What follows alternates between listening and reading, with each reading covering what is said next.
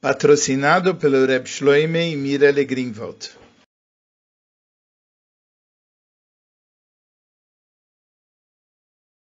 A Sikha é baseada no Likutei Sichot, no volume 14, Pasha Zekev, Sikha Aleph, de 20 de Menachemav. Na Parshá dessa semana, a Torá fala sobre o falecimento de Aaron e que ele está próximo do relato da quebra das tábuas da lei. Isso também está conectado com o falecimento do pai do Rebbe, o Rav Gaon, o Rav Hassid, o uh, Moreno Rab Levi Yitzhak. E nós aprendemos daqui que é kashem mitatam shel tzadikim, que é duro o falecimento dos tzadikim perante a Kodesh Baruch como a quebra das tábuas da lei. A Sikha é composta de quatro partes. Na primeira, o Rebbe vai fazer uma pergunta sobre esse ensinamento. Na segunda parte, ele vai apresentar dois lados de discussão com perguntas sobre a quebra das tábuas da lei. Na terceira, ele vai responder todas as perguntas. E na quarta, ele vai aprender um ensinamento no serviço para Hashem baseado nisto. Os nossos sábios falam que o motivo pelo qual a quebra das tábuas está escrita próximo do falecimento de Aaron na nossa parsha é porque Kashem itasam shel tzadikim lefnei HaKadosh Baruch Hu kishviras aluches. É duro o falecimento dos tzadikim perante Hashem como a quebra das tábuas da lei. Quando a Torá, que a Torá é chamada de Torá Temet, uma Torá da verdade, ela compara duas coisas. Isso é uma comparação verdadeira. O que significa que a comparação do falecimento de Tzadikim, a quebra das tábuas da lei, não é somente porque ambos são difíceis perante Hashem, ou porque são difíceis em grau semelhante, mas porque são similares também no, seus, no seu conteúdo. Ou seja, a causa tem uma similaridade e o efeito, que é o grau de dificuldade, tem também uma similaridade. E como ambos são similares um em relação ao outro no seu conteúdo, nós temos que entender que todos os detalhes que nós aprendemos relativos à quebra das tábuas da lei devem estar também presentes no falecimento do tzadikim. E nós temos que entender como que isso se processa. Ou seja, cabe aprender qual é a similaridade entre a quebra das tábuas e o falecimento do tzadikim, tanto em relação à ideia geral, como também em relação aos seus detalhamentos.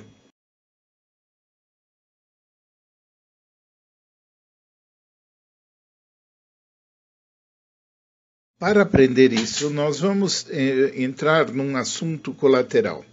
Shviras aluches é algo negativo e por isso é referido como kashe lifnei Baruch como algo duro perante Hashem. Mas também existe uma coisa positiva na quebra das tábuas.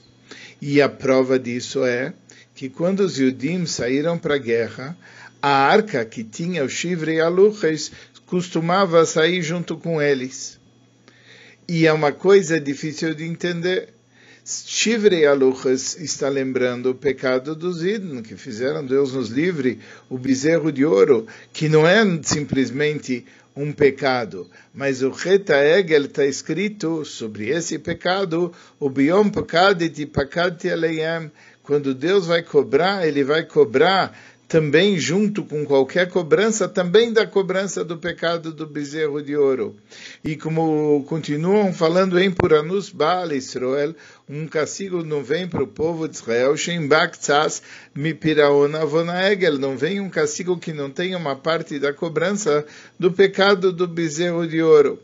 Então, se é assim, por que, que quando os Yudim estão saindo para a guerra, quando eles precisam do Limud Rus, quando eles precisam aprender um mérito e precisam de Rachmim Rabim, através de mitzvot e masim tovim, por que nessa hora se traz junto com eles os uh, cacos das tábuas da lei que foram quebrados, o que nos lembra o pecado do Reta Egel.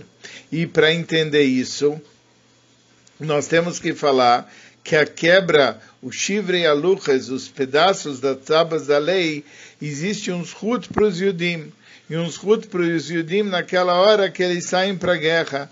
E mais ainda, deve ser um zhut tão grande que quando eles saíam para a guerra, mesmo que eles eram todos os tzadikim, isso ainda não era suficiente.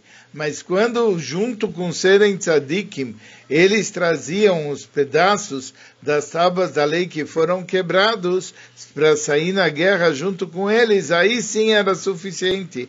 Então, não só que isso daqui é um mérito, mas é um mérito muito grande. E deve ser que esse mérito e mérito muito grande também está no falecimento de tzadikim.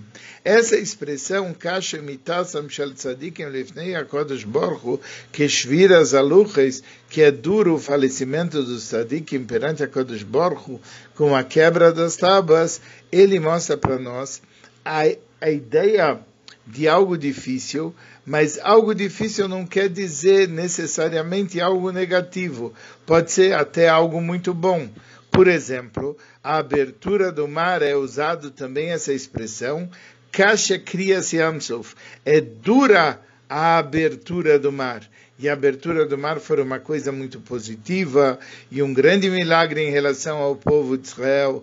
Então a gente tem que entender em que aspecto que isso é caché, em que aspecto isso é duro.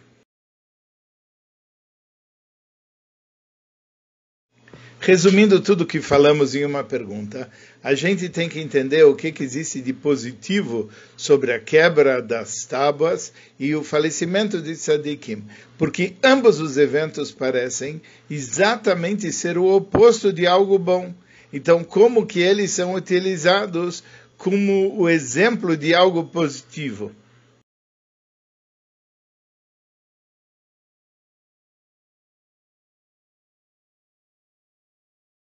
é falado em relação às primeiras luchas, והלוחס mais אלוקים אימה, והמכתב אלוקים הוא חרוט על הלוחס. Vamos traduzir, as luchot foram feitas por Hashem, e a escrita é uma escrita por Hashem que estava gravado nas tábuas. Ou seja, as luchot tinham duas qualidades. Por um lado, eles eram Maseh Elohim, algo feito por Deus, e segundo, eles tinham uma escrita que era uma escrita divina. Por isso que ele falou, Amirtav, Mirtav Elohim, que estava gravado nas, nas luchas. E, eh, apesar de que eles tinham essa grande qualidade, os nossos sábios eles contam o seguinte, em relação ao momento que Moisés estava vindo com as luchas tudo mais, Nistakel Baem verá Sheparcha Aktav Mialeem. Moisés Rabbeinu olhou para as luchas e viu que a escrita tinha saído. Amar echanin noten laem leisroel essa lucha shem baem. Ele falou, como que eu vou dar para eles as tábuas que agora não, não, não tem nada escrito nelas? Ele, veshabrem, eu vou pegar essas tábuas e eu vou quebrar as tábuas.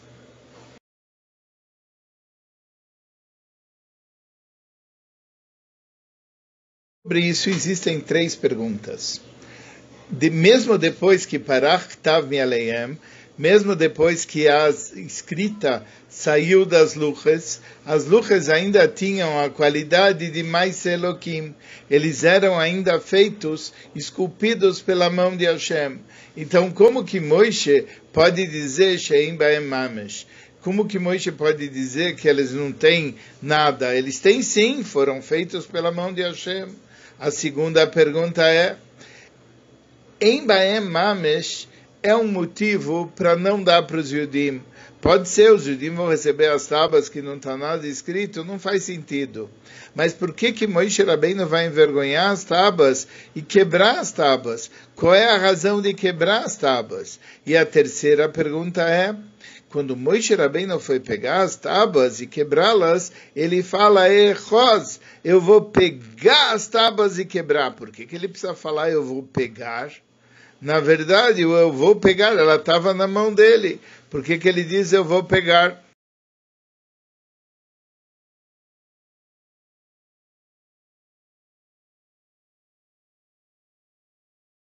Agora vamos passar a explicar isso primeiro no nível básico e depois no nível mais profundo. A explicação para ser entendida sobre essa ideia é o seguinte: mesmo os materiais mais preciosos, eles não recebem a importância para poderem mekabel tuma, para poderem receber impureza quando eles estão em estado bruto. Eles têm que ser transformados em um cli, em um utensílio e o CLI tem que estar completo em todos os aspectos que a pessoa tinha na sua mente na fabricação do utensílio. Mas depois que o utensílio está totalmente completo, se por acaso um utensílio ele fica impuro, o que que acontece?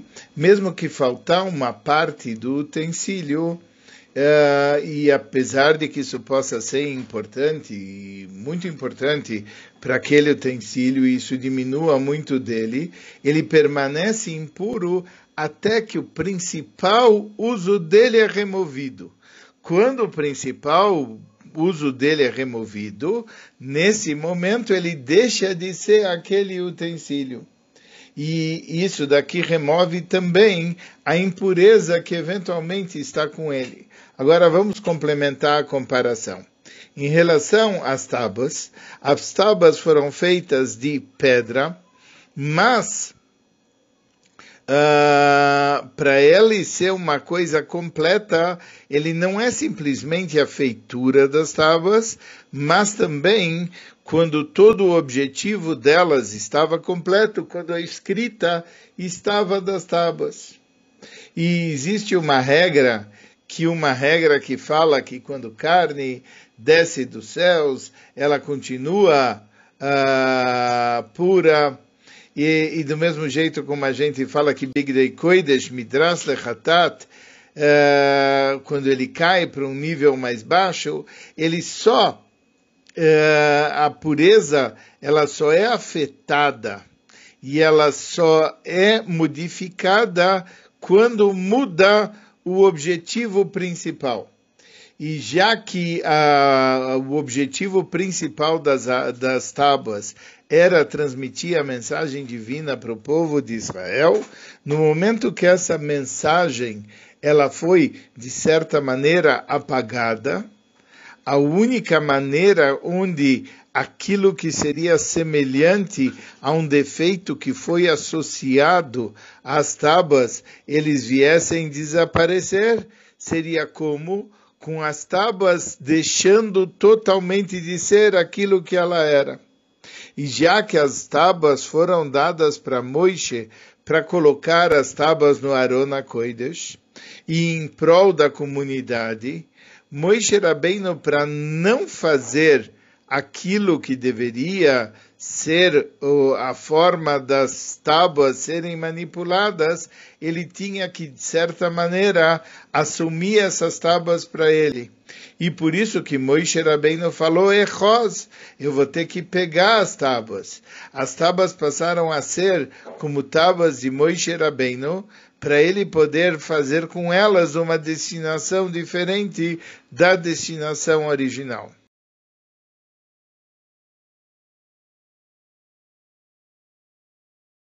Agora vamos procurar explicar num nível mais profundo, em Pnimius Ainyonim. Acontece o seguinte, o Mirtav Elohim, a escrita divina, estava Haruta Laluchot. Ele estava gravado sobre as tábuas. O que quer dizer? O que quer dizer gravado? Quando você escreve com uma tinta num pergaminho, a tinta é alguma coisa a mais do que o pergaminho. Mas Hashem não quis fazer dessa forma a mensagem nas tábuas da lei. Ele, a, o que Deus pôs nas tábuas da lei, foi feito Harut alaluchot, de uma maneira que a escrita e as próprias tábuas eram uma coisa só a partir desse momento, a gente já sabe que a escrita não é uma, não é uma segunda coisa além das tábuas, mas a escrita e as tábuas formam uma única existência. As tábuas viraram o Mirta Veloquim, as tábuas viraram a escrita divina que estava gravado neles, e viraram uma única Metzius. Quando Aconteceu que Parach Tav Mialeem, quando saiu o, a escrita de sobre eles, apesar de que as tábuas da lei ainda eram Masé Elohim, eram algo que foi feito por Deus, mas em Baem Mamesh ele já não era mais aquilo, ele não tinha aquela consistência, por quê? Porque a existência das tábuas da lei, o que que se chama? As tábuas da lei, não é só uh, tábuas que foram gravadas por Deus, que foram esculpidas por Deus, mas que tinha aquela escrita dentro delas. Se aquela escrita dentro delas, ela saiu, então já não era mais aquelas tábuas da lei que Deus mandou Moisés Rabbeinu entregar. Inclusive, mais um detalhe, o que, que quer dizer de, eh, a expressão em Baem Mamesh ele não tem consistência e não falando em Laem Klum, eles não têm nada, mostra o seguinte, as palavras ainda estavam gravadas nela. Porque se as palavras deixassem de estar gravadas nas tábuas, então a gente ia falar em Baem Klum, eles não têm nada lá. Mas não, eles não têm mames, eles não têm o conteúdo que tem dentro delas. O que quer dizer que eles não têm o conteúdo? Dentro dessas palavras divinas existia um espírito sagrado. Esse espírito sagrado, esse Ruach HaKodesh, era a alma dos mandamentos que estavam escritos naquelas tábuas. Quando a alma dos mandamentos ele foi embora, a verdadeira existência das tábuas já não estava mais lá. Faltava a sua neshome, faltava o seu ruach, faltava o espírito daquilo que está escrito. E por isso, a expressão é em Baem Mamesh. Ele não tem a consistência, ele já não é aquelas tábuas da lei que Moisés Rabbeinu devia trazer para o povo de Israel.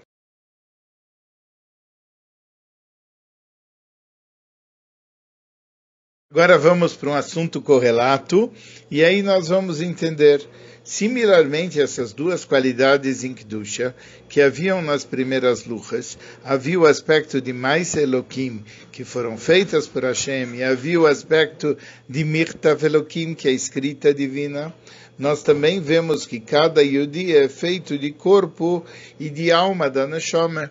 O corpo do Id é semelhante às tábuas da lei que é mais Elohim, porque o corpo de um Yudi também tem uma grande e uma tremenda Kedushá.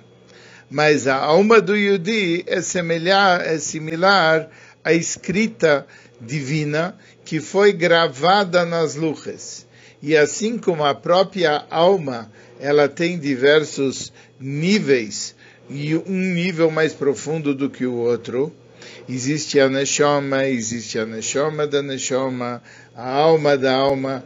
Assim a gente tem que falar também em relação à escrita divina. A escrita divina e o Espírito Sagrado, Ruach HaKodesh, que havia dentro dessa escrita, elas se juntavam. E assim como nas luchas, uh, alguma coisa que fosse a escrita divina e sem a escrita que estava gravado nelas, a partir do momento que a escrita divina ela entra dentro das luchas, as luchas sobem para um nível que é um iluyatzmi. Ele sobe para um nível totalmente mais elevado na essência, a ponto de que sem a escrita divina ela já não é mais nada. Da mesma maneira em relação à, à alma quando a escrita divina ela sai da, das luchas, o que que a gente fala? A gente fala que as luchas ficaram sem o mamesh, ele perdeu a consistência, ele estava num estado de quebra. Por quê? Porque ele perdeu toda a razão da sua metzios. E assim é com o corpo do Yudi. O corpo ele veio do pai e da mãe e foi criado, etc. Mas a partir do momento que a Neshome entra dentro do corpo, a gente sabe qual é o propósito do corpo. E aí ele começa a ser uma realidade totalmente diferente. E, a base dessa realidade é a missão espiritual que ele tem. Assim como a gente fala qual é o conceito de vida de um tzadik, o amor, o temor, a emuná que ele tem por Hashem, esse é o verdadeiro significado do que, que se chama vida para um tzadik.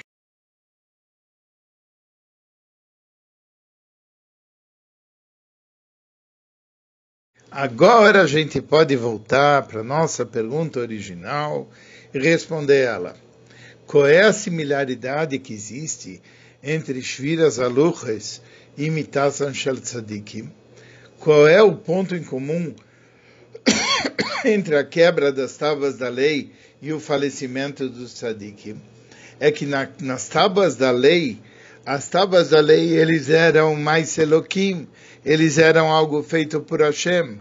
Mas quando veio Mirta Veloquim, quando veio a escrita divina, ela atingiu uma outra forma de existência. E isso passou a ser a verdadeira existência dela. Assim também em relação aos tzadikim, assim em relação ao povo de Israel, existe o corpo.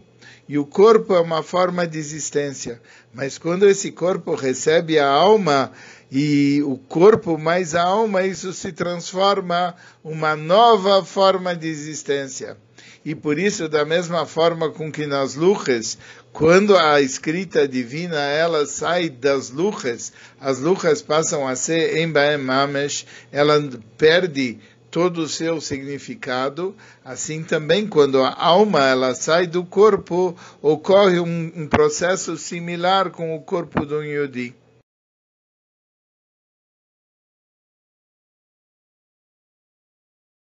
Agora nós podemos entender por que qual é a grandeza de levar Shivre e Aluches, os uh, cacos das tábuas da lei, para quando eles estavam saindo para a guerra. Uh, o significado da guerra para os Yudim é que, apesar deles serem uma geração de grandes conhecimentos, uh, quando eles estavam no deserto, mas ao cruzar o Yarden, e conquistar Nahalat Goim Eretz Canaan, e conquistar a terra de Canaã, e fazer a terra de Canaã em Eretz Israel, ela se transformava numa nova existência, numa Eretz Asher, Einei Hashem Elokecha Ba, Mereishis Hashana Veadachris Shana, uma terra onde os olhos de Hashem estão nela desde o começo do ano até o fim do ano. E enquanto toda a terra não foi conquistada, é uma Milchemes Mitzvah, é uma mitzvah fazer essa guerra para transformar o Nahalat Goim num local que seja um Dira Lois Barach, num local onde seja uma moradia para o Todo-Poderoso se revelar na terra. E a inspiração para isso vem exatamente dos pedaços das, tábuas da lei. Apesar que as tábuas da lei já estavam no nível espiritual muito elevado, eram mais Elohim, ele era uma coisa feita por Deus, mas a partir do momento que ele entra em contato com Mirta Veloquim, a partir do momento que ele entra em contato com a escrita divina, ele se transforma o, a base para a escrita divina. E quando a escrita divina para me quando a escrita divina ela não está lá, ele se transforma numa coisa que não tem mames. Ele se transforma em algo que não tem significado. Assim também, quando eles estão indo para a guerra, era preciso perceber que todo o significado da existência deles e da terra de Israel é, é exatamente isso que se chama transformar a terra de Israel. E inclusive em relação aos Goim. Por quê? Porque a Terra vai ser um local onde a gente vai lachufet kol olam, onde a gente vai levar as outras pessoas do mundo a receber as mitzvot que os Bnei Noia receberam. E cumprir essas mitzvot, mipnei shetziva baem HaKadosh Baruch Hu batoira, e os goim vão cumprir essas mitzvot porque a Kodesh Baruch mandou na toira. Ou seja, esse local e também o mundo todo tem que se transformar num Dira Lois Barach, num local onde a presença divina ela vai se revelar e transformar um local onde a presença divina vai se revelar é o nosso objetivo aqui no mundo e é o objetivo de qualquer local do mundo, um local para a revelação da presença divina.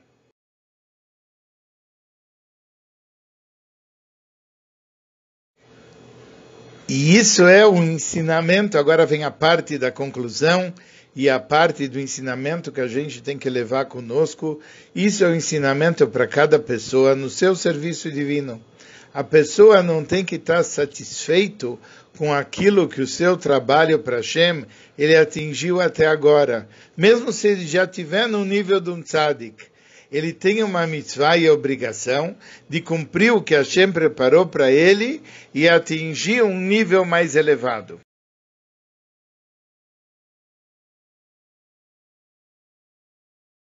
Agora nós vamos estender esse ensinamento para o falecimento dos tzadikim. Os nossos, e isso vai codigar com aquilo que a gente falou em relação às leis de algo que por acaso ele tinha uma impureza e que o cli, quando ele é quebrado, ele deixa aquela impureza, a impureza ela vai embora. Os nossos sábios falam que os sadikim não têm descanso. Não lobolamazev lobolamabá não no mundo presente e não no mundo futuro. Sheneemar, como o verso diz, eles estão indo sempre para um nível novo, renovado de força, que eles estão numa aliá constante no seu serviço divino. E, e, assim como isso é verdadeiro cada dia durante o ano, mas existe uma aliá extraordinária no dia do seu Yurtzeit. E o motivo é, como é explicado em vários locais, que existe um nível de subida que é um nível de subida sheloberech, assim como existem subidas que são subidas que são contínuas e têm uma relação de continuidade, existe uma subida que é uma subida por salto, sem relação de continuidade em relação aos níveis anteriores. Só que essa subida sheloberech, ela requer a quebra do nível anterior.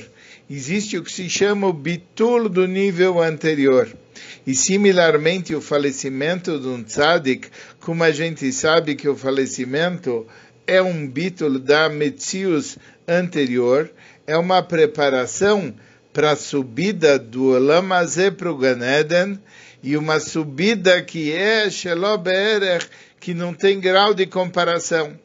E aqui a cada ano, quando se chega na data do Yurtzeit, é, existe também uma outra aliá, da mesma vez, da mesma forma com que no primeiro ano houve uma subida Shelobeerech em relação aos níveis an anteriores, assim também as subidas que os tzadikim têm no Ganeden são relevantes para o nosso trabalho agora. Por quê? porque a subida que um tzadik tem, ele ajuda e dá força para todos aqueles que estão ligados com ele. E como se liga com ele? Se ligando com a sua toira, com os seus ensinamentos, se ligando com a sua avoida, com aquelas coisas que o tzadik faz. E dessa, vez, dessa forma a gente consegue, conectados com o tzadik, atingir essa linha. E isso é muito maior de uma forma especial no dia do Yurtzeit, quando a subida é ainda maior.